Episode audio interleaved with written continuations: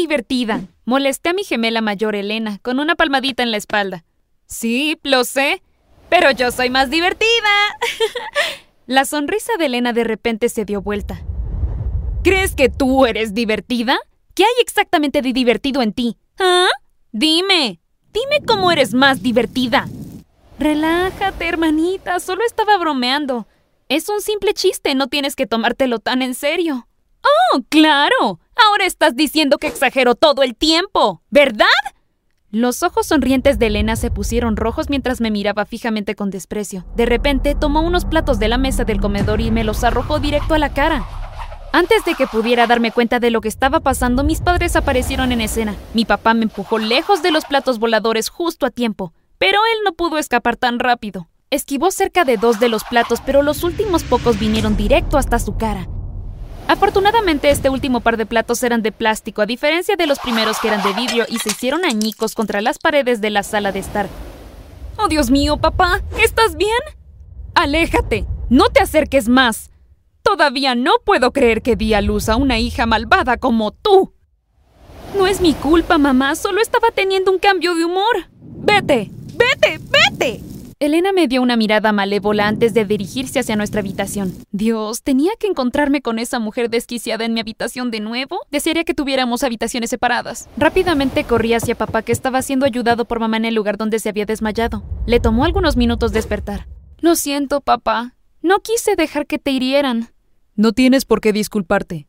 ¿Dónde está tu hermana todo esto? En nuestra habitación, supongo. Ve a asegurarte de que esté bien. ¿Me estás tomando el pelo? ¿Quieres que me asegure de que la villana de esta historia esté bien? ¿Por qué? ¿Así podrá vivir otro día para pelear? Mi papá se echó a reír. Mi esposa es tan dramática, ¿cierto, cariño? Se volvió hacia mí, extremadamente dramática. Me reí con él. Genial, ahora todos están contra mí. No te preocupes, yo iré a hablar con ella. Solo trata de no salir con la cabeza rota esta vez. Mi papá se rió en respuesta mientras entraba a nuestra habitación. De verdad espero que no salga con la cabeza rota. Elena siempre fue así, como un ángel por un minuto y al siguiente un demonio. Habíamos tenido que tolerarlo por años y años, pero solo parecía empeorar. La terapia y el amor que le entregábamos no parecía estar haciendo efecto y honestamente ya estábamos cansados de su mal comportamiento. Pero nadie estaba tan cansado como mamá, quien había estado del lado receptor más veces que todos. Ya había terminado con el amor suave y ahora le estaba dando a Elena amor duro. Se convirtió en la mala policía mientras mi papá tomó el rol del buen policía. Me fui a la cama asustada esa noche, preguntándome qué haría Elena ahora. Pero por suerte no hizo nada. Dormí tranquilamente y me desperté tan energética como siempre. Desperté con alguien llamando a mi nombre con la voz más melodiosa posible. Sonaba como... Um... Esperen, ¿era Elena? Me levanté de un salto. ¿Qué quieres? ¿Cómo que qué quieres? Te estoy despertando para que no llegues tarde a la escuela otra vez. Miré el reloj de nuestra habitación. Eran las seis y media de la mañana. Bueno, ¿por qué? Mi alarma suena a las seis de la mañana y tú siempre la pagas para que yo llegue tarde a clases, así que ¿por qué tratas de hacerte la buena hoy? Espera un momento. ¿Por qué mi alarma no sonó a las seis de la mañana? ¿Por qué me estás despertando a las seis y media? ¡Eleno! Da, ¿no es obvio? Apagué la alarma para que no alcanzaras el autobús de la escuela como siempre, pero me sentí mal por ti y tu vulnerabilidad. Oh, ¿Sabes? Decidí tener compasión de tu pobre alma y mostrarte algo de amabilidad. ¿No soy una buena persona, hermanita?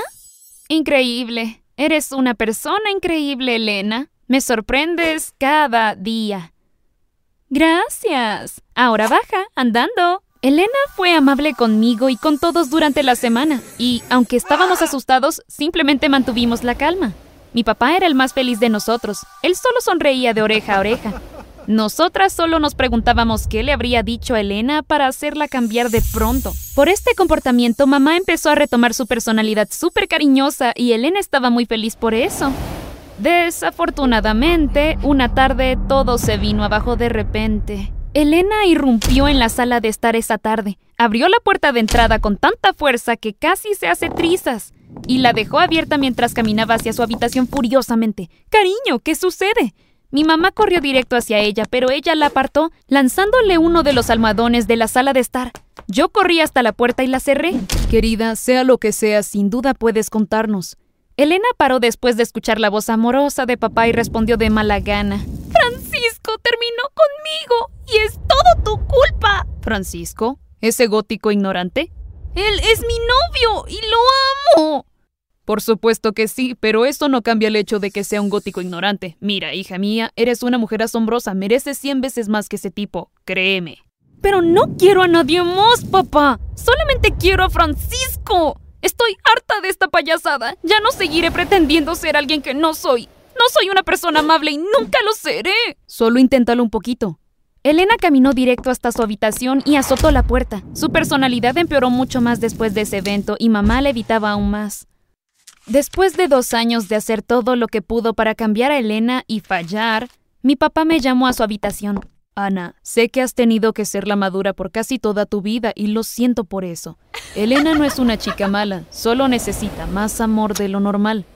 Recuerda que ustedes no son solo hermanas, sino que hermanas gemelas. No importa lo que pase, su mal carácter siempre te afectará.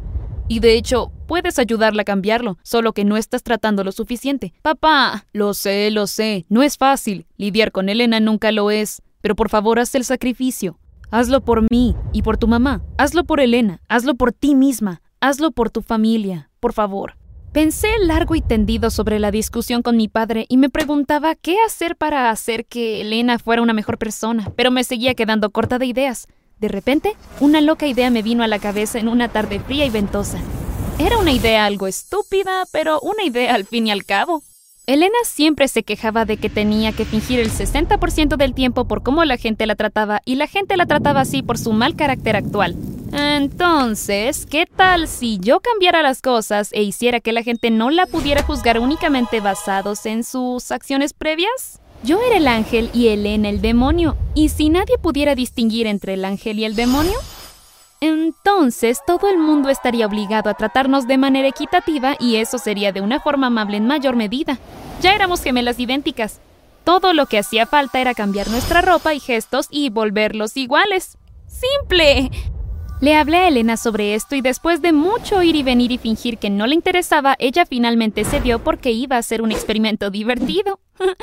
Nos volveríamos una. Hablábamos parecido, respondíamos al mismo tiempo cuando llamaban a cualquiera de nosotras, nos vestíamos y actuábamos parecido. En un punto se volvió difícil para nuestros padres, compañeros de clases, maestros y amigos diferenciarnos, pero algo haría que las paredes de mi duro trabajo se derrumbaran. Y fue más pronto de lo que nadie esperaba. Denle me gusta a este video y suscríbanse a nuestro canal si es que aún no lo han hecho. Estoy segura de que no quieren que los muros de su duro trabajo tambaleen también. Háganlo ahora. Las cosas cambiaron. Elena se volvió más alegre con el tiempo. Sus cambios de humor se redujeron y nuestros padres estaban muy complacidos. Y entonces llegó el día de la verdad.